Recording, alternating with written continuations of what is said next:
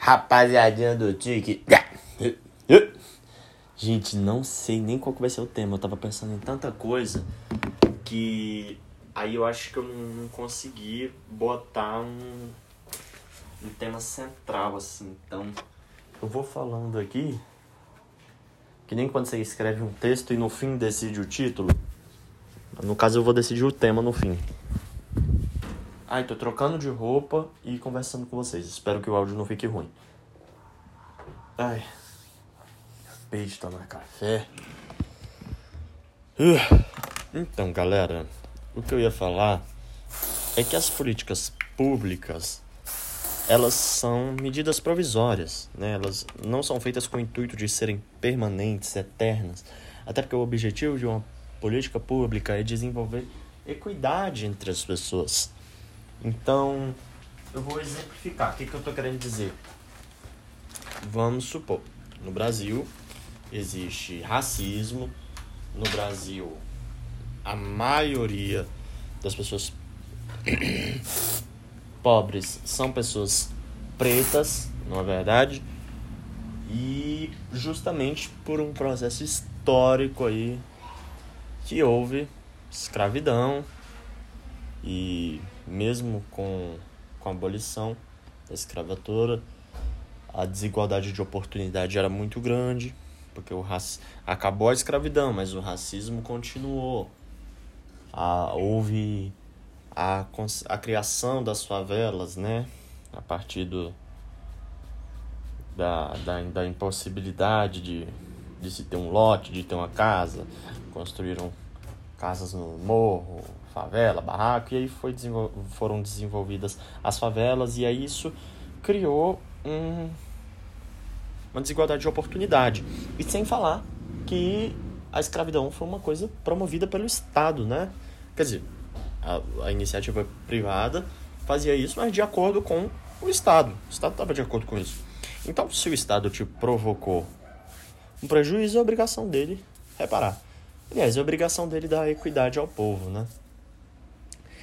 Então, uh, o acesso à universidade não estava sendo uma coisa justa, né? Assim, não estavam tendo as mesmas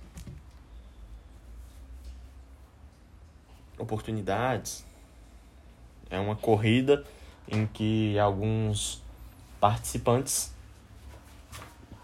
começavam mais próximos da linha de chegada e outros mais atrás. Então, Vamos tentar botar todo mundo para correr no mesmo no mesmo pique. Né? A gente vamos quitar essa dívida. E aí foram criadas as cotas raciais. Mas o dia em que o Brasil não for mais um país racista, ou o dia em que pessoas não brancas já forem majoritárias nas faculdades, não existe mais sentido em continuar havendo cotas. Aliás, acho que já é discutível isso hoje porque as pessoas, as, as universidades já são compostas por pessoas uh, não brancas, em sua maioria. Então, pesquisa eu esqueci agora a fonte, tá bom, pessoal? Mas vocês podem checar essa informação. Cheque a informação. Ah, escutei o podcast de fulaninho de tal, vou sair falando. Não, checa primeiro a informação.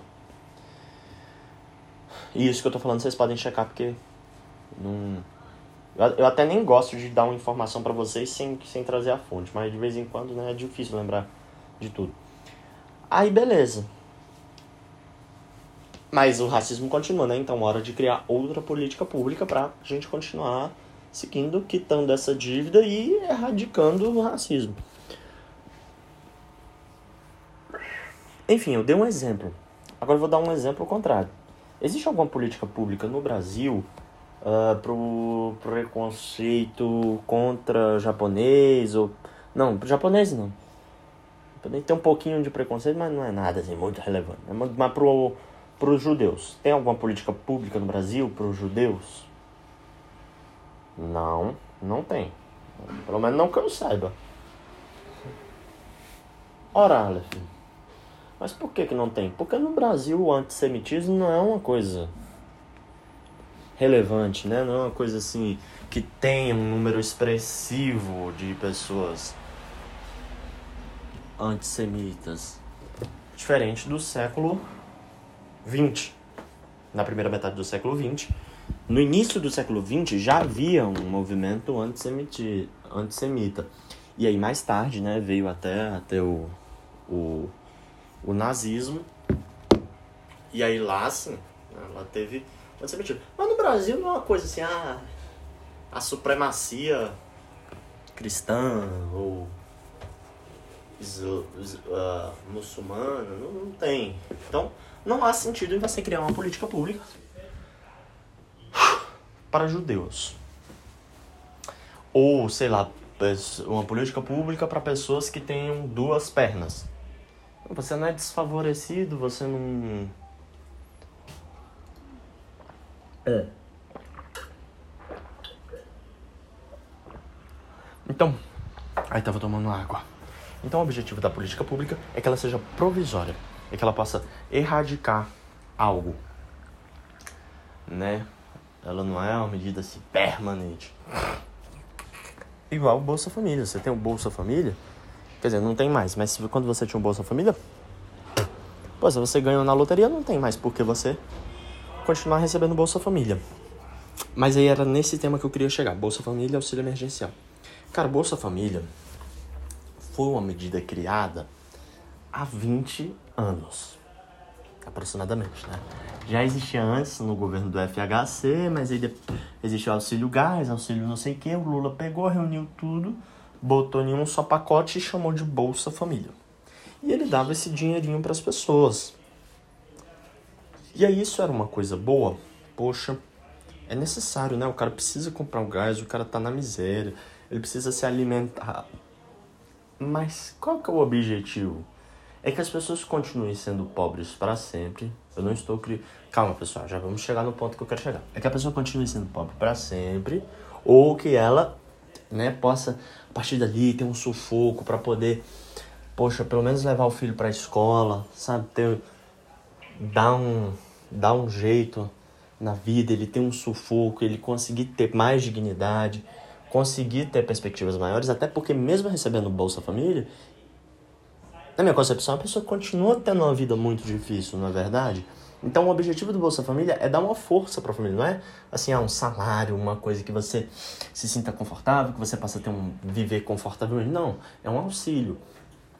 E aí, cara, então o objetivo da Bolsa Família era esse, era dar uma ajuda pro cara para que ele pudesse respirar um pouco, pelo menos alimentar a barriga e assim conseguir seguir a luta. Foi isso que aconteceu? Não, porque a medida durou 20 anos. Como é que uma medida dura 20 anos? A pessoa continua recebendo Bolsa Família, em 20 anos não deu para a pessoa dar um jeito na vida. Eu não estou falando que é culpa da pessoa, ah, a pessoa não se esforçou, a pessoa não correu atrás. Não. Eu estou falando que o Bolsa Família foi uma medida que não corroborou para as pessoas saírem da miséria, né? saírem dessa vida difícil. Ou talvez não só o Bolsa Família, mas a falta de coisas que deveriam ser subjacentes ao Bolsa Família. Né? Deveria haver um programa de educação, deveria, deveria haver outras coisas. O problema é esse. As pessoas têm um, um pensamento assim, muito pá, segurança pública. Polícia, não polícia não é o protagonista da segurança. O protagonista da segurança é a educação. Da miséria, educação.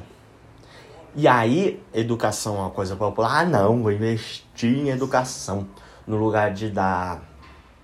De dar um, um gás, uma cesta básica, eu vou dar dinheiro, né? Eu vou dar livro. É complicado. É complicado. Mas eu garanto a você que se 20 anos atrás eh, tivesse sido investido em educação igualmente foi investido em medidas populistas, não seria necessário que agora a gente tivesse o Auxílio Brasil. Sim. E aí? Agora do agora do Bolsa Família vai virar Auxílio Brasil. E por mais quantos anos isso vai continuar? Aí a gente vai para outra praga do Brasil, que é a reeleição. O Temer foi muito criticado por estabelecer aquele teto de gastos, né? Não, vamos congelar os investimentos. Não pode aumentar os investimentos. Mas é uma tentativa de remediar esse problema que é a reeleição. Porque o povo brasileiro não. É complicado falar do povo brasileiro, eu não sei como são em outros países. Talvez seja assim também. O povo brasileiro tem uma dificuldade de pensar a longo prazo. E medidas de longo prazo não são tão populares quanto você fazer uma coisa imediata. Eu vou te falar uma coisa. O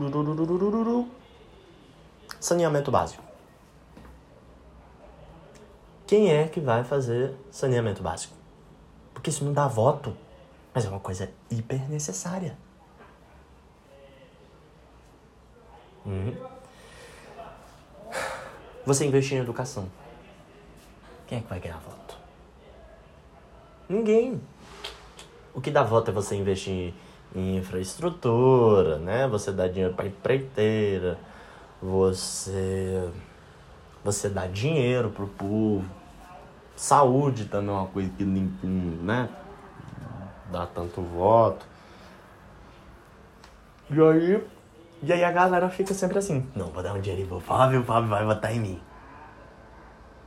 O que também não estou assim criticando a pessoa que recebe esse auxílio e que fica grato ao seu político por, por estar recebendo. É claro, é, é muito legal que você possa ter acesso, que você possa ter dignidade, que você possa respirar um pouco, mas a gente precisa entender que essa medida ela é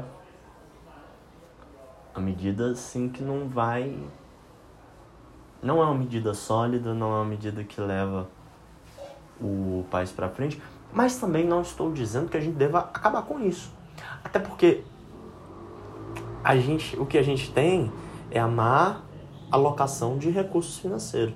Então, quando o Temer faz esse teto de gastos, eu acho que além de ser um, um como pode dizer, um, um escudo para esse populismo, ele é também uma tentativa de obrigar o político a realocar os recursos financeiros de maneira adequada. Por exemplo, houve agora um, o, o fundo eleitoral quase dobrou nesse governo que se dizia liberal. Né? ah, não, vamos cortar o Estado.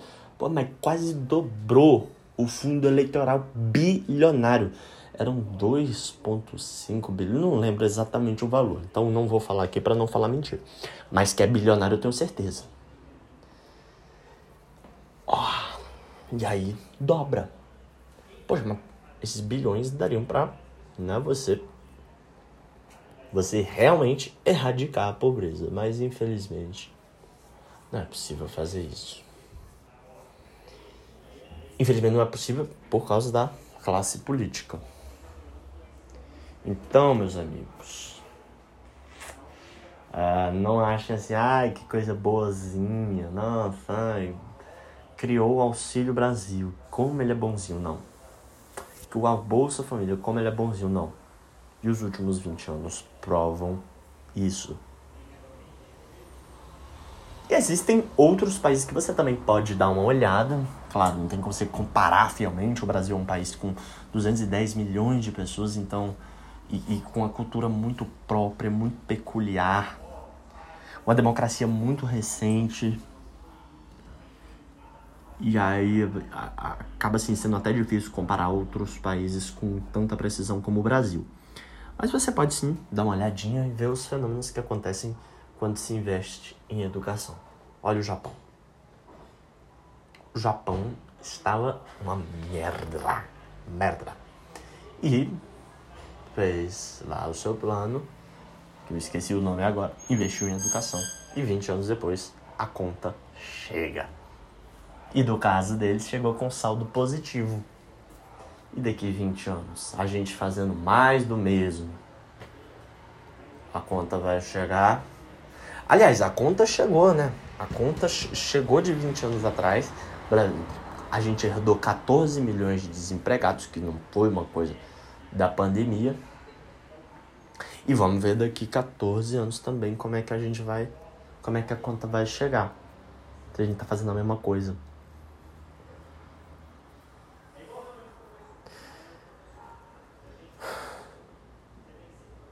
Então, foi essa minha opinião aí sobre medidas populistas fofinhas.